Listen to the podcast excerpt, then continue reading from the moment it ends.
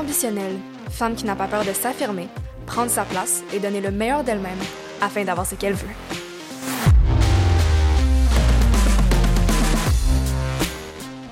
Bienvenue à la saison 2 d'Ambitionnelle. Je suis vraiment vraiment contente de vous annoncer que maintenant, le podcast va être disponible en version vidéo et en version audio. Donc en ce moment, j'enregistre au studio SF. Puis toutes les futures entrevues vont être ici les entrevues, je suis vraiment, vraiment contente que maintenant vous ayez l'option de les voir et de, voir vraiment mes invités, comment est-ce qu'on interagit ensemble en studio. À date, lorsque j'enregistre en ce moment, j'ai enregistré quatre épisodes avec mes invités. J'en ai un cinquième qui s'en vient tantôt.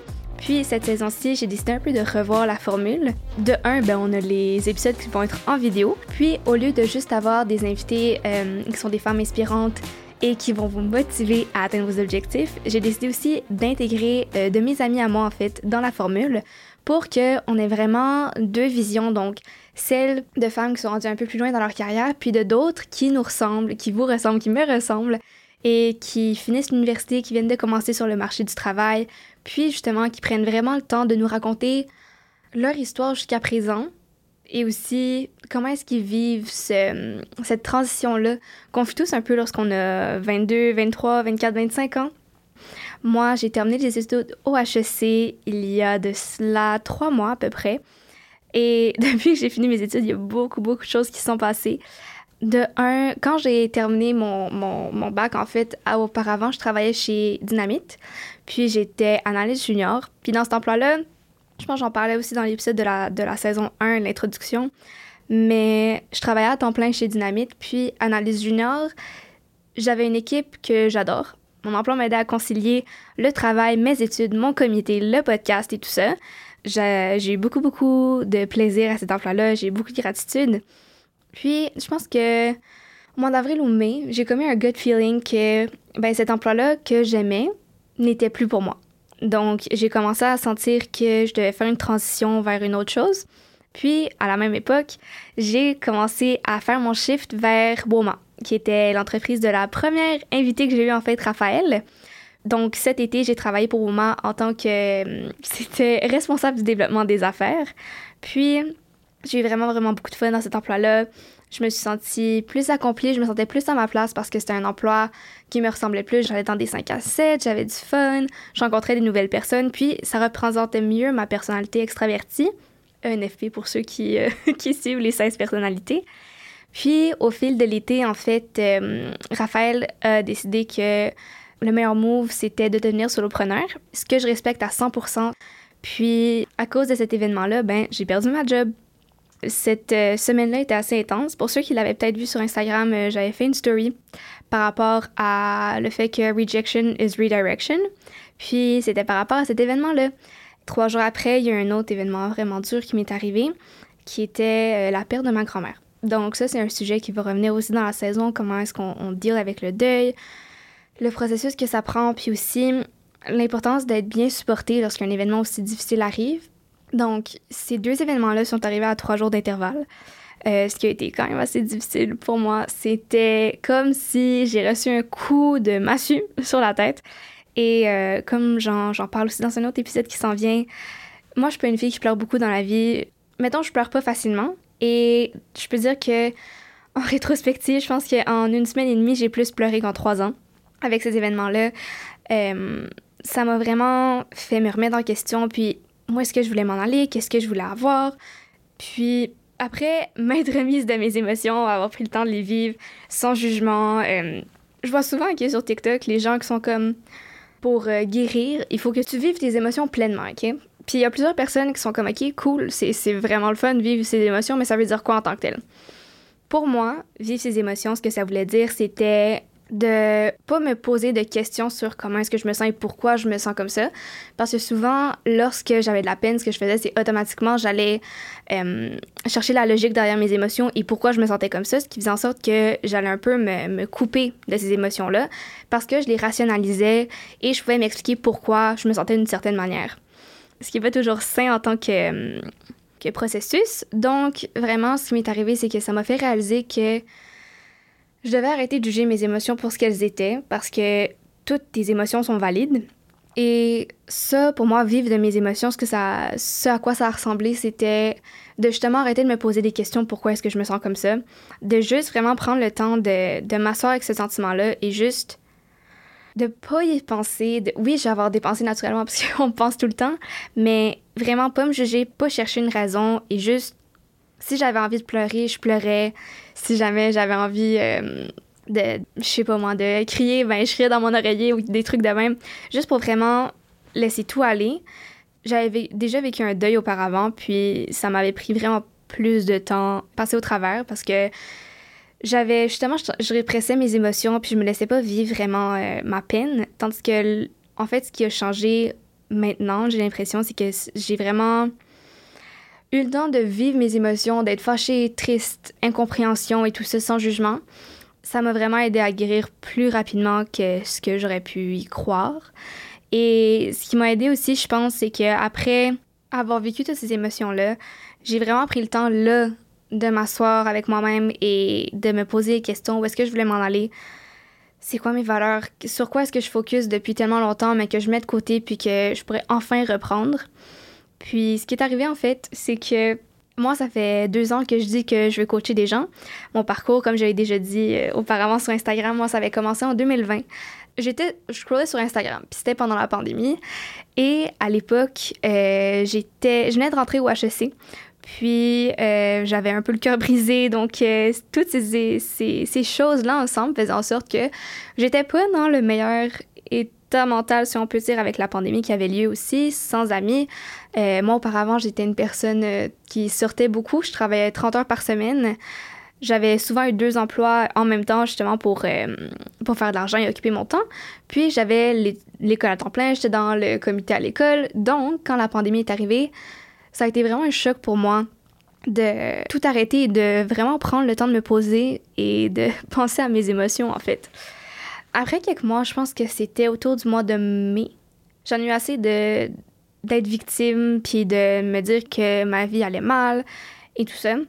Comme je disais au même moment, euh, il y avait une coach sur Instagram que je suivais qui était en fitness qui disait qu'elle faisait un programme de groupe pour se remettre en forme. Puis dans ce programme-là, il y avait une partie mindset. Donc c'était vraiment pour bâtir sa confiance en soi, aller atteindre euh, ton, next level self, comme on aime le dire euh, en développement personnel, qui est la, la prochaine version de toi-même, la meilleure version de toi-même, si je peux dire. Et j'ai fait l'appel avec elle pour découvrir quel était le programme et si ça correspondait à mes besoins. Pendant cet appel-là, j'ai réalisé à quel point euh, j'en avais besoin. Donc, tu peux toujours faire le travail par toi-même, mais souvent, ce qui manque, c'est la discipline de continuer. Puis des fois, quand tu vois pas le bout des choses, tu vas avoir de la difficulté à persévérer si tu pas cette, euh, cette résilience développée là. Donc, euh, je me suis inscrite à son cours. C'était un très gros investissement pour l'âge que j'avais. J'ai commencé 2020, j'avais 19 ans. Donc, euh, je me suis embarquée dans cette aventure-là avec euh, cette coach. Puis, le programme était divisé sur quatre mois parce que aussi j'avais pris le forfait VIP. Donc, c'est le forfait le plus, euh, le plus cher des deux parce que je croyais fortement et je crois encore aujourd'hui que si tu décides de faire quelque chose, ben on y va all in. Donc, moi, c'était ça. C'était si je commit à changer ma vie, mais ben, j'y vais pas en moitié, j'y vais à 100% Et donc, pendant ces quatre mois-là, j'ai vraiment appris à bâtir ma discipline. Donc, j'étais hyper motivée à changer. Il y a eu des moments où je me disais pourquoi est-ce que je fais ça, je mérite pas ça et tout. Mais ce désir de changer et de, de, de gagner confiance en moi était vraiment plus fort. Puis aussi, en ayant ce genre de support-là de, de ma coach qui était vraiment rendu à un niveau où je voulais me rendre en termes de confiance en soi, ça m'a vraiment motivée à continuer à pousser, et à chaque semaine, on avait un appel ensemble, en plus des appels de groupe qui avaient lieu parce que c'était un programme de groupe. Puis dans nos appels one-on-one, justement, on discutait de, d'événements de la vie qui étaient peut-être plus difficiles, puis comment est-ce qu'elle peut me supporter, comment est-ce qu'on passe au travers, comment est-ce qu'on rebâtit sa discipline, comment est-ce que euh, lorsqu'il n'y a plus de motivation, on continue justement cette discipline-là. C'est pour ça qu'en général, je dis souvent que la discipline est plus importante que la motivation. Mais tout ça pour dire que après ce programme-là, euh, j'ai vraiment découvert que de un, la confiance en soi, ça se bâtit sur le fait de faire les actions que tu dis que tu vas faire. Donc, mon programme, moi, c'était six entraînements par semaine, des fois plus légers naturellement, comme marcher pendant une heure euh, au lieu de s'entraîner très intensément chez nous.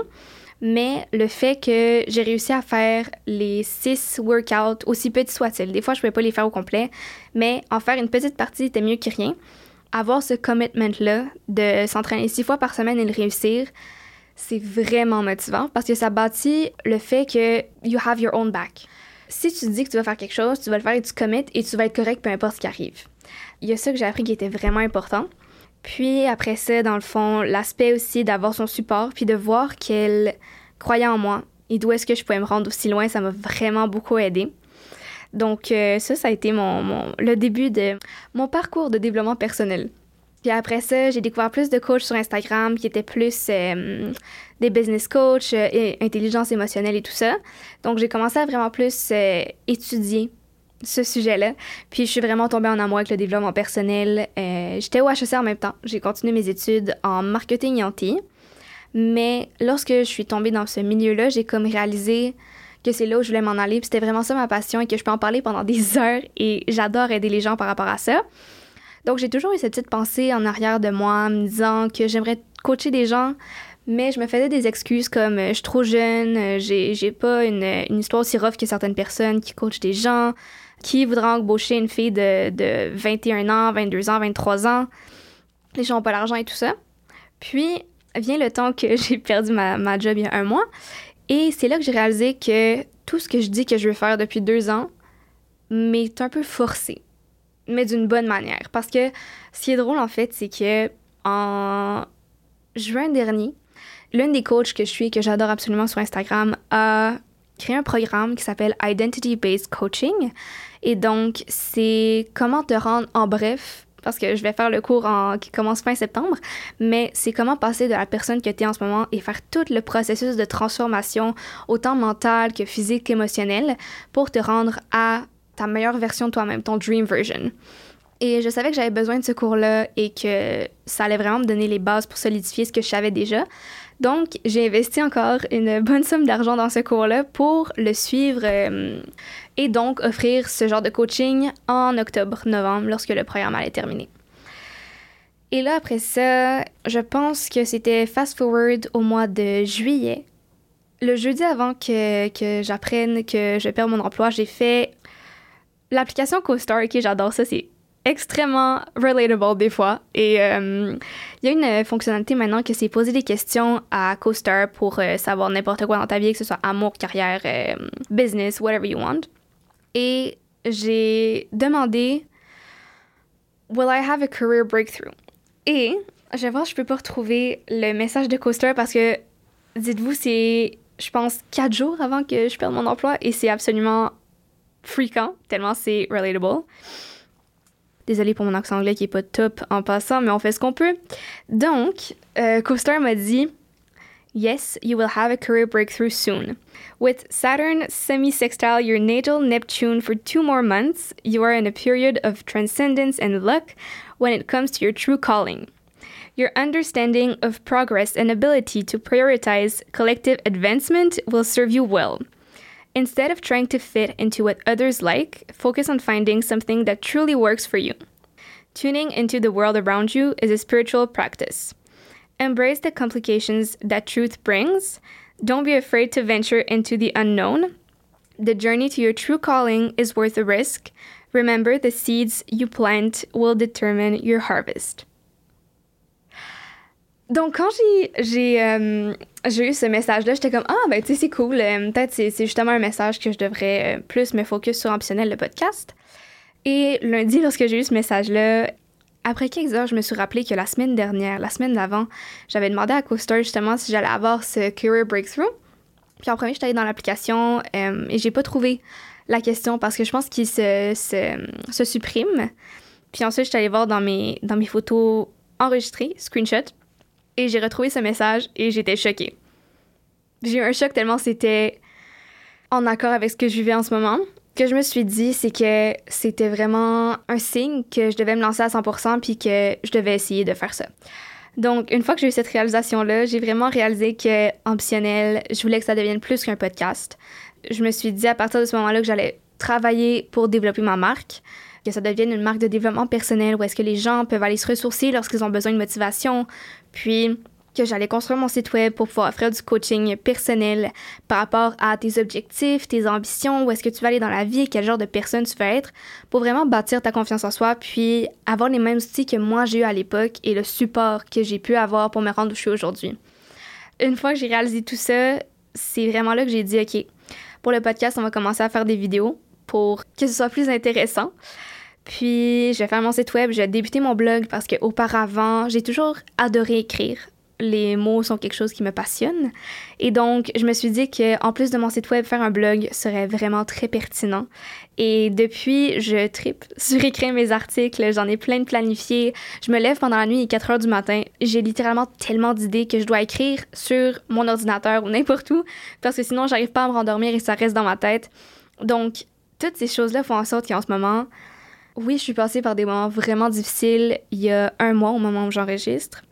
Mais en rétrospective, je suis vraiment heureuse d'être passée par là pour réaliser qu'est-ce que je veux vraiment. Je peux dire avec certitude qu'en ce moment, j'ai jamais été autant heureuse dans ce que je fais. J'adore créer du contenu, j'adore écrire, j'adore mon podcast. Littéralement, les entrevues avec mes invités, j'ai tellement hâte de vous les partager parce que elles sont absolument incroyables et à chaque entrevue, j'en sors avec plus de connaissances, plus d'inspiration, plus de motivation pour aller vers mes buts. Donc, euh, j'ai super, super hâte de vous présenter ça. Pour le coaching, en fait, je vais mettre le lien dans la, description. On peut se faire un appel one-on-one aussi si vous voulez avoir plus d'informations, si vous voulez savoir si jamais ça correspond à vos besoins, puis ce dont vous avez besoin aussi. Je pense que c'est pas mal toutes les updates que j'avais à donner pour la saison 2. Pour l'instant. Donc aussi, si jamais vous avez quoi que ce soit que vous voulez me donner comme idée de podcast, que vous aimeriez que je parle ou que vous aimeriez que je développe plus, vous pouvez toujours me l'écrire au courriel juliette at ou bien encore m'écrire sur Instagram ambition.l. Ça me ferait vraiment, vraiment plaisir euh, de pouvoir y répondre. Ça me fait vraiment plaisir de vous lire à chaque fois. Puis merci de me supporter et d'écouter mes vidéos ou mes audios, peu importe où vous écoutez en ce moment. Ça me fait vraiment plaisir. Donc, euh, sur ce, on se voit la semaine prochaine où est-ce qu'on a la première entrevue. Ciao! Donc, c'est tout pour l'épisode de cette semaine. Si tu l'as aimé, n'hésite pas à laisser une note sur ta plateforme d'écoute et de t'abonner pour ne manquer aucun épisode. Comme toujours, merci pour ton écoute, puis on se retrouve la semaine prochaine.